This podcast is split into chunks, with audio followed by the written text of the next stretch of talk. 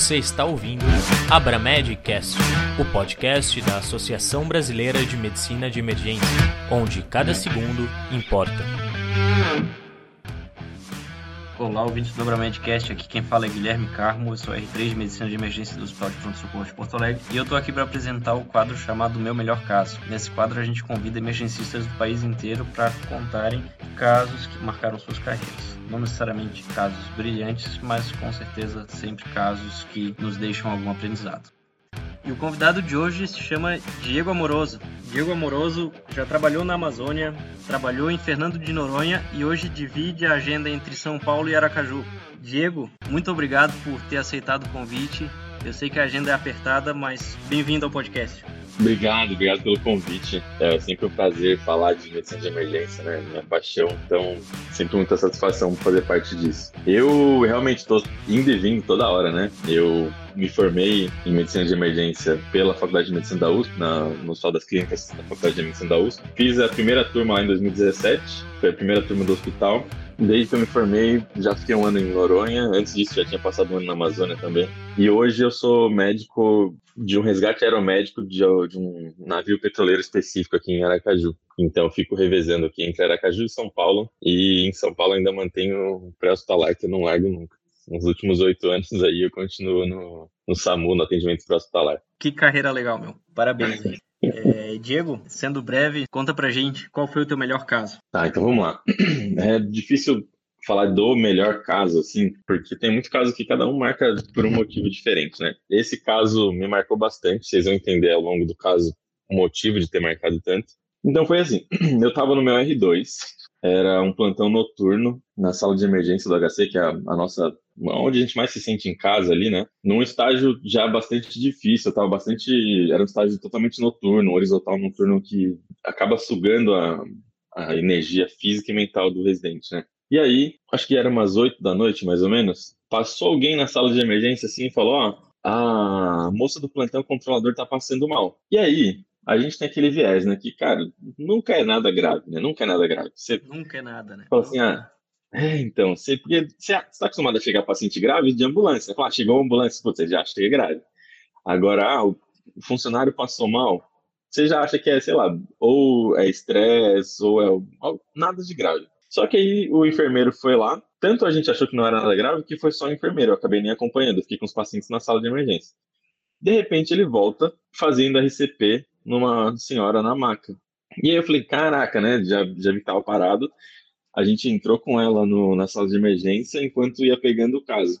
Falei assim, ó, aí o, qual que foi a história que passaram pra gente? Ela tava, ela chegou com essa história de que ela foi passar o fone de ouvido de uma pessoa para outra e nessa nesse ato de passar o fone de ouvido, pum, ela apagou, caiu parada já, já em PCR. Sem nenhum sintoma anterior e nada ela apagou. A primeira coisa que eu pensei foi uma arritmia maligna que, que apareceu do nada, né? ou uma TV que apareceu do nada, ou uma FV que apareceu do nada. Eu não tinha nenhum histórico médico dela. Da paciente? Ela tinha 42 anos. 42 anos, jovem. Isso, jovem, jovem. Porque assim, para pensar num paciente que, putz, infartou e aí depois parou, então fez um TEP e depois parou. Geralmente tem algum pródromo, né? Não é do nada, assim. Quando é do nada, geralmente algo, alguma arritmia maligna, né? Você vê jogador de futebol, é, essa é a história do, dessa morte súbita, né, que a gente fala. Então, isso foi a primeira coisa que me veio à cabeça.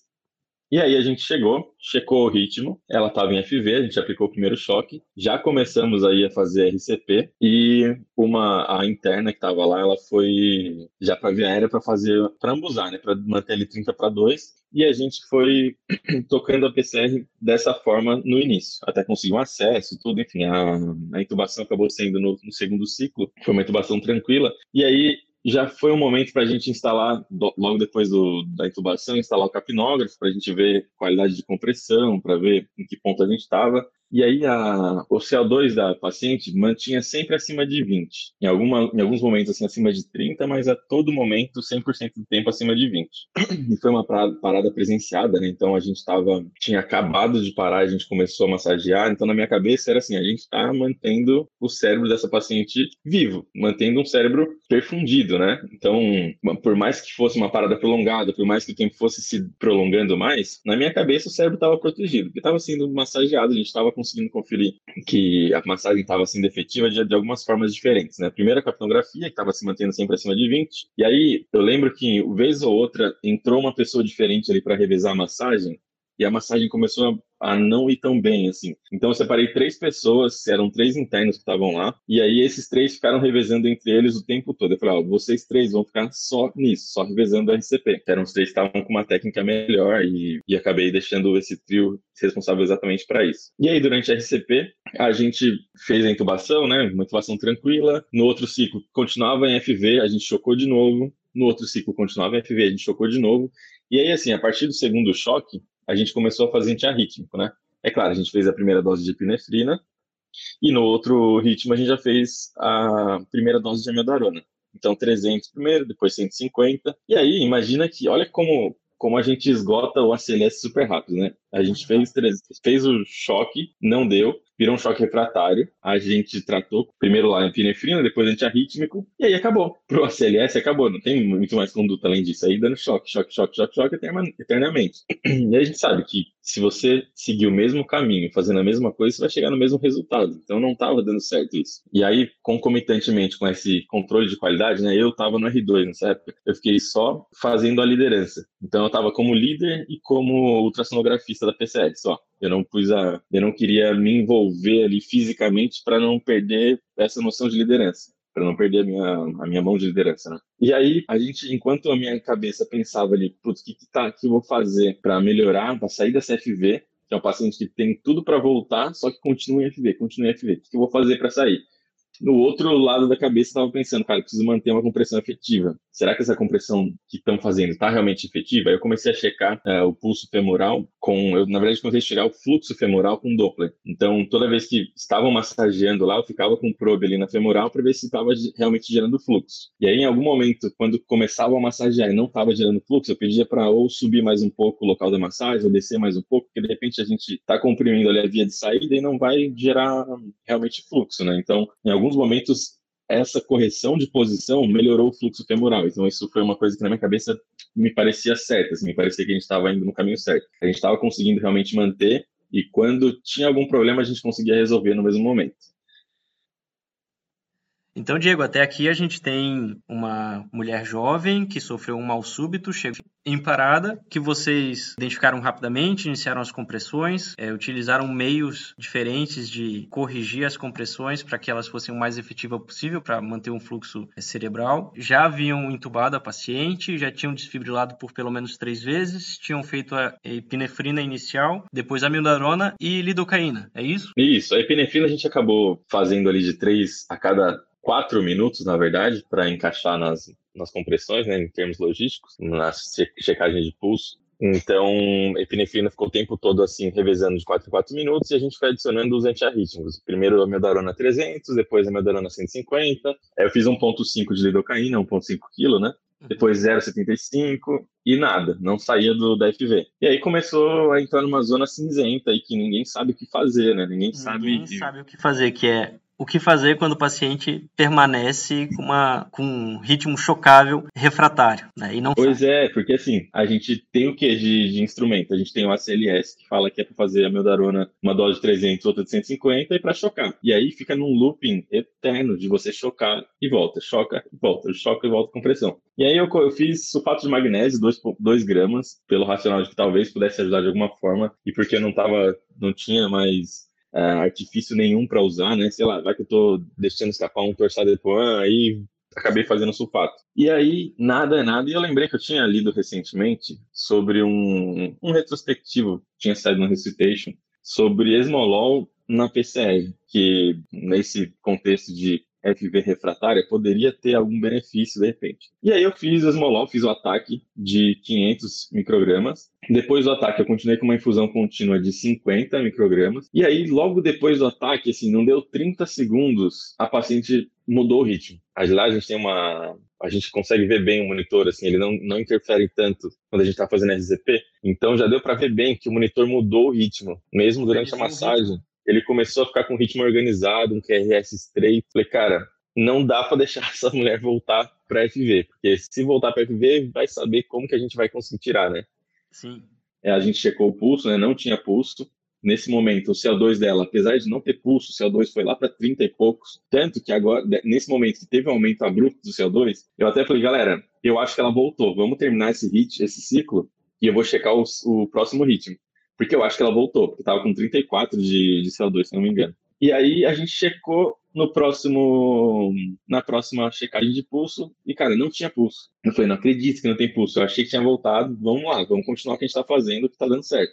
Aí, é, esse foi o meu grande questionamento naquela hora. Eu falei, cara, se eu fizer adrenalina, uma cavalar de adrenalina, no meu card totalmente fragilizado, excitável ali, que pode muito bem desencadear uma nova FV e a paciente nunca mais sair dessa FV e morrer aqui na minha cara. Uma paciente que, na minha cabeça, tinha um prognóstico bom pelo que a gente tinha, pelo que a gente estava atendendo, né? Para parada presenciada. CO2 lá em cima o tempo todo, compressão de qualidade, uh, ambiente controlado, a gente estava ali o tempo todo com ela. Para mim, o cérebro dela estava intacto. Então eu falei, não, não dá para deixar ela voltar. O que, que eu vou fazer agora? Eu vou tirar a adrenalina e vou começar a fazer esse coração bater. Porque a ideia é, eu fiz aí no próximo ciclo eu já comecei a fazer o CASA, né? Protocolo CASA. Logo de cara, assim, na primeira checagem já deu para ver muito bem que não tinha VD aumentado, que essa paciente também não estava tamponada e deu para ver que ela mexia ali a válvula quando eu checar, quando a gente estava fazendo ultrassom na checagem de pulso. Então ela estava numa pseudo-AESP. O coração estava batendo, estava batendo, mas ele estava batendo tão fraco que não estava gerando pulso. Estava batendo tão fraco que ela estava parada. Então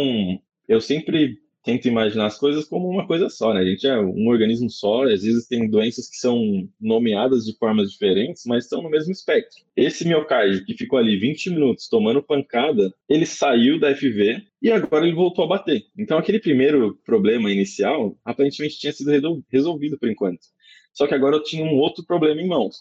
Era um coração fraco um coração atordoado, né? Que existe esse termo, Stanley Heart, que é o Sim. coração que ele fica meio atordoado mesmo depois de uma PCR, Sim. independente do motivo dessa PCR. Então, na minha cabeça era isso, esse coração estava no espectro ali do choque cardiogênico. Era um choque cardiogênico tão profundo que o paciente estava parado. Como que a gente trata um choque cardiogênico? A gente tem que dar contratilidade para o miocárdio e a gente tem que dar alguma coisa para ele bater contra. A gente tem que dar algo para fornecer cabeça de pressão para ele conseguir jogar aquele sangue para onde o sangue tem que chegar. Então, inicialmente, a gente, pensando em choque cardiogênico, a gente vai entrar com vasopressor, vai ter uma cabeça de pressão mínima e vai dar um inotrópico para o coração começar a bater. Foi exatamente o que eu fiz. Eu comecei Nora, comecei ali 50, 100 de Nora, fui para 150, logo depois comecei isso 150 ml hora, né? Micrograma quilo vai dar 1,5 aí, provavelmente. Dose alta. Para o peso da paciente. Alto, muito alto. Tanto que a gente foi aumentando Nora, já entrei a Dobuta, fui de Dobuta, assim, já entrei com 10, fui para 20 micrograma quilo. Entrei a Dobuta, já pedi para entrar Nora, é, vaso também, deixei teto de vaso. Então ela tava com o teto de vaso, com Nora de 1.5 e Dobuta. E aí a gente foi aumentando aos poucos, e eu via que, cara, o CO2 segurando lá em cima, 30 e poucos, 30 e poucos, e ela ameaçando que ia voltar, mantinha a ESP. E a partir daí, a partir dos 20 minutos de parada, eu não fiz mais adrenalina. Eu fui segurando, aumentando Nora aos poucos e aumentando Dobuta aos poucos até chegar em 20. Com 37 minutos de parada, essa paciente voltou à circulação espontânea, com 37 minutos. Então, dos 20 até os 37, foi só Nora e Dobuta e Vaso que a gente entrou. A gente não fez mais adrenalina. E, é claro, em algum momento ela que... voltou a fazer arritmia ou ficou sempre em AESP? Não, aí ela ficou só em AESP. Da, a partir do momento que saiu, não voltou mais.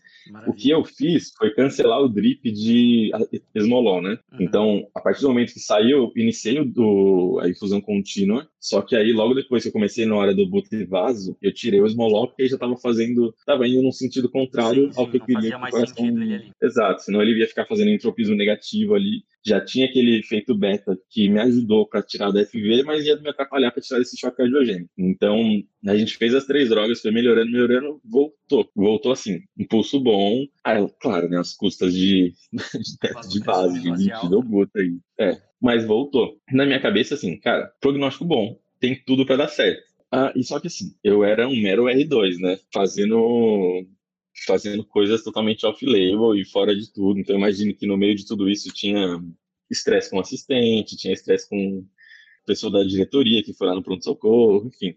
É, lembrando que ela era funcionária do hospital. Exato, exato. Foi bom para não ter arranjado briga com ninguém, né? Porque, enfim, a gente sabe como como, como é o residente em relação à sua autonomia, em relação a pessoas de hierarquia superior, mas enfim. Ela voltou. Que aí a discussão era, a gente precisa mandar ela para um, uma UTI, né? Fazer um cuidado pós-parado dessa paciente. E aí eu estava ligando, passando caso para a UTI do INCOR, que era o, o, hospital que a gente tinha, tinha conseguido uma UTI para ela. E assim, eu já pedindo para o pessoal organizar, né, distribuir umas funções. Ele falou: faz isso, você faz isso, vai organizando o ventilador, uh, você vai organizando o monitor de transporte, vai pegando as medicações para a gente poder levar e conseguir fazer alguma coisa no transporte, caso tenha alguma. Caso tenha uma nova parada, por exemplo. Mas vamos fazer tudo com calma. Ela voltou, a gente deu suporte para ela, voltou. Agora a gente tem que fazer com calma. Na hora que eu estava ligando, eu vejo, assim, 20 metros de mim, uma pessoa puxando ela pro corredor sem assim, sem eu, eu tava com a paciente, né? Eu tava liderando o caso inteiro. E a pessoa tava simplesmente puxando para levar pra ambulância. Aí eu dei um grito de longe, falei assim, cara, o que, vocês estão fazendo? Eu cheguei lá, falei, já checaram tudo para ver se tá tudo certo? Aí eu fui checando, checando, checando. O ventilador da paciente não estava ligado, enfim. Acho que isso me mostrou. Aí eu, aí eu dei uma bronca de leve, né? A pessoa que estava lá era da diretoria do hospital. Mas eu falei, cara, vocês estão levando a paciente em apneia para a ambulância, é isso mesmo? Porque assim, eu sei que vira um ambiente de muito estresse, né? Então, ou a gente controla o estresse, ou a gente vai fazer mal para o doente. E era isso que estava acontecendo. A galera estava com tanta vontade de tirar dali o paciente que esqueceu de fazer um checklist básico ali de segurança. Foi o momento de juntar todo mundo e falar, galera, a gente já fez muita coisa, a gente já fez tudo certo até aqui, agora é hora de manter a calma e levar o paciente para o tratamento definitivo. É isso, vai ser isso. E aí todo mundo acalmou os ânimos ali, a gente conseguiu embarcar o paciente no, na viatura, foi até o TI, e ficou internada. E aí, no dia seguinte, não, dois dias depois, eu já tinha minha viagem para UC Davis, que eu ia fazer o eletivo lá na, em Sacramento. Então eu estava nos Estados Unidos já fazendo o eletivo, e aí me manda uma mensagem, um enfermeiro Edmilson lá do, do, do HC, me manda uma mensagem e falou assim, doutor, você... E aí, como é que ela ficou? Ele falou, cara, ela teve alta já, 14 dias depois. Alta do hospital, Alta um zero, zero, zero sequelas. Alta hospitalar, 14 dias depois. Zero Sem sequela. sequela neurológica nenhuma, Diego. Sem sequela neurológica nenhuma. Fez um CAT, era um CAT branco. Realmente era uma fibrose miocárdica que acabou estimulando uma FV espontânea, assim, né? Morte uhum. súbita, interrompida. E saiu do hospital com CDI. Cara, que maravilha. E aí a gente acabou se aproximando muito depois, né? É um caso que é um em um milhão, né? A gente conseguir ter um desfecho tão bom assim com um paciente que é tão próximo da gente. Então, foi, foi bastante interessante, bastante emocionante, assim, tanto o atendimento quanto o pós, né? Essa, ela me agradecendo e tal. A gente, eu fui em alguns aniversários dela lá no HC, a gente passou o Natal juntos por lá. Então, foi, foi bem legal, assim, esse desfecho. Foi um caso que marcou demais, com certeza vai ser difícil ter um caso para marcar tão de forma tão emocionante como esse. Eu imagino, Diego. Eu imagino mesmo. Caso excelente, parabéns aí pelo, pelo teu caso, pela, parabéns pelo teu desempenho. E é um caso que chama atenção em vários aspectos, né? Primeiro porque é uma parada de um funcionário dentro do hospital. Isso aí já tem uma carga cognitiva, uma carga emocional diferente para todo mundo. E tu, como R2 ali, tomou essa liderança, tomou essa frente, mostrando que essa liderança ela faz parte da nossa formação, então não precisa esperar se formar para tomar essa liderança, isso é uma habilidade Sim. treinável, né? E a gente precisa desenvolver isso ao longo da residência. Não, e a gente, eu acho que é importante a gente saber que a gente, como residente de emergência, a gente já está na frente de muita gente. Muitas vezes a gente está na frente de chefe, muita gente está na frente de uh, de pessoas que hierarquicamente estão acima da gente, mas a gente acaba tendo um conhecimento específico, pontual, Exato. que aquela pessoa não tem. Então, exato. e precisa é mostrar nesse momento de crise. A né? gente tem que, é exato. A gente tem que ter esse, esse gingado para saber a hora de ajudar, mas sem ser arrogante. E às vezes não dá, às vezes vai vira briga mesmo. Às vezes vira briga. Outro aspecto extremamente importante do caso foi a atenção que vocês deram para a qualidade das compressões. A gente sabe que isso é o que mais tem evidência, né? Melhora de desfecho é a qualidade de compressão. Né? A gente fala muito de qualidade de compressão, mas a gente às vezes não presta tanta atenção em, em fatores objetivos, uhum. dados objetivos da qualidade da compressão. E tu buscou dois dados ali, né? Que seria o fluxo femoral e o, e o CO2, né?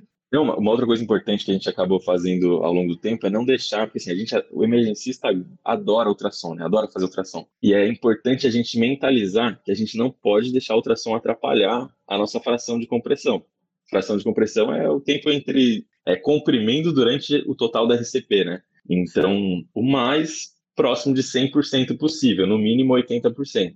Então, se a gente deixar todas as checagens de pulso, é, fazer um ultrassom demorado, perder tempo com aquilo, a gente acaba diminuindo essa fração de compressão e a gente acaba diminuindo a única coisa que realmente tem evidência de que melhora desfecho na PCR, né? Então a gente teve essa preocupação de não ficar perdendo tempo com ultrassom. Fundamental. E eu diria que o, o grande ponto mesmo da, desse caso foi é, tu ter pensado ali no Smolol como uma saída para a TV refratária. A gente sabe que a evidência é fraca, mas, mas era o que tu tinha para fazer. É, é, Sim, então. Nem, a gente não vive de evidência, né? E o paciente estava em. É, e é algo que provavelmente a gente nunca vai ter. A gente nunca vai ter evidência suficiente para falar, não, com certeza Smolol faz bem para o FV refratário. Primeiro, porque é uma situação muito difícil da gente controlar, né? E é muito difícil a gente definir grupo controle e grupo intervenção. Para chegar até aquela FV refratária, cada lugar tem uma definição de, diferente de FV refratária, a gente tem, enfim, uma série de barreiras aí para conseguir fazer um, um estudo randomizado, controlado, adequado com, com a análise né, do Smolol. Então acaba sendo isso, o uso off-label, a gente tentar usar pelo racional do, da droga, né? Só pelo racional do que provavelmente deve funcionar. Uma coisa que eu não pensei na hora, e provavelmente não saberia ao certo a logística de, de fazer, seria a, a, o choque duplo, né? Fazer um choque concomitante ali com duas, com dois pares de pás. A gente não tinha essa logística, mas é uma outra opção que vem sendo estudada na literatura também, né? Você tentar alcançar a maior parte, quase todos os miócitos ali do coração ao mesmo tempo, com o uso de dois choques simultâneos. Choques simultâneos em, em direções opostas e que né, talvez tivesse um, um benefício maior, mas eles entram ao lado do esmolol, né? Sim, exato. Ao lado do esmolol, e também teria a última opção aí, seria o, o ECMO transparada, que não é realidade brasileira, né? É. Não, transparada, a gente faz ECMO no HC, mas principalmente, poucas ECMOs foram feitas na sala de emergência, principalmente no ambiente de UTI, que é o pessoal que tem mais esse know-how específico de ECMO. Mas é uma coisa que está crescendo e que provavelmente muito em breve deve chegar, assim. Mas, de novo, tem toda uma logística necessária, todo um, um aparato, tanto de equipamento quanto de recurso humano, né? E, Diego, ainda um último ponto brilhante aí que acho que junto com, com a sacada do Smolol foi a sacada da pseudoesp. Né? O fato de tu ter se tocado que tu estava diante de uma pseudoesp, de um choque cardiogênico grave, e ter manejado isso como um choque cardiogênico grave e não mais como uma parada cardíaca em AESP, fez com que tu poupasse a paciente de cargas de, de adrenalina que muito provavelmente poderiam ter precipitado uma, uma nova arritmia, né?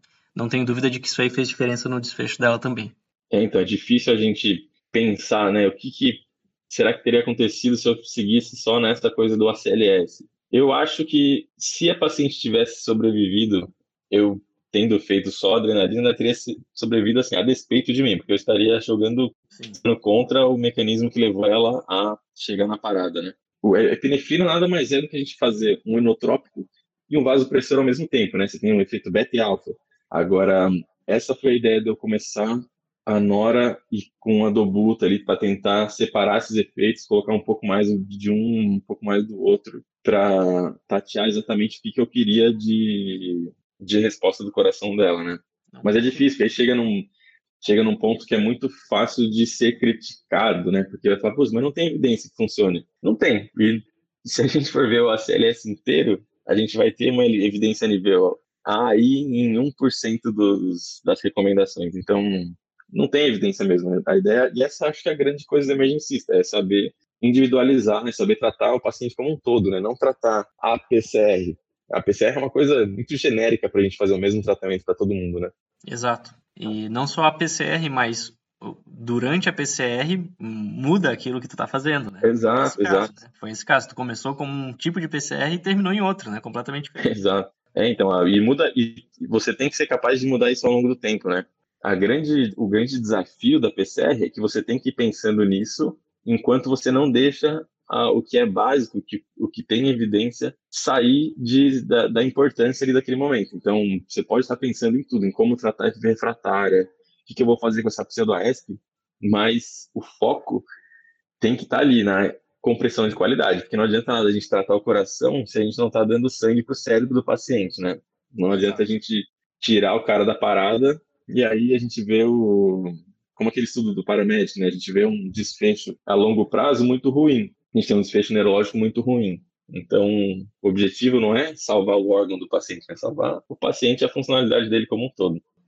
Diego, muito obrigado por ter aceitado o convite mais uma vez. Muito obrigado pelo teu caso. Teu caso é maravilhoso, sensacional mesmo. Parabéns aí pelo desfecho, pelo desempenho nesse caso.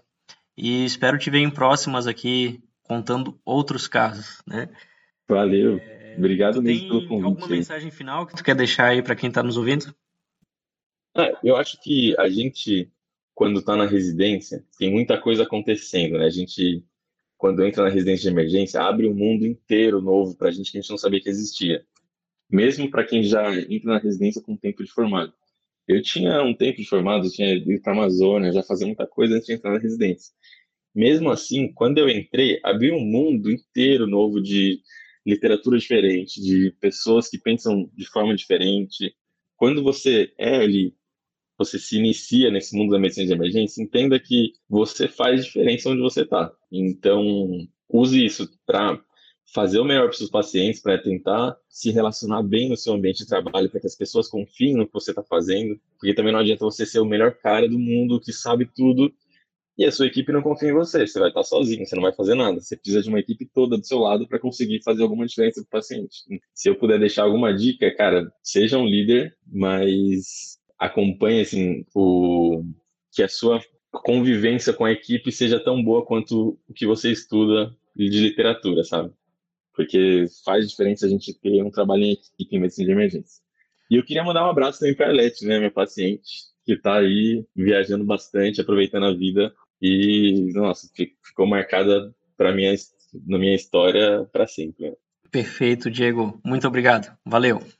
Valeu, um abraço. Tchau, tchau.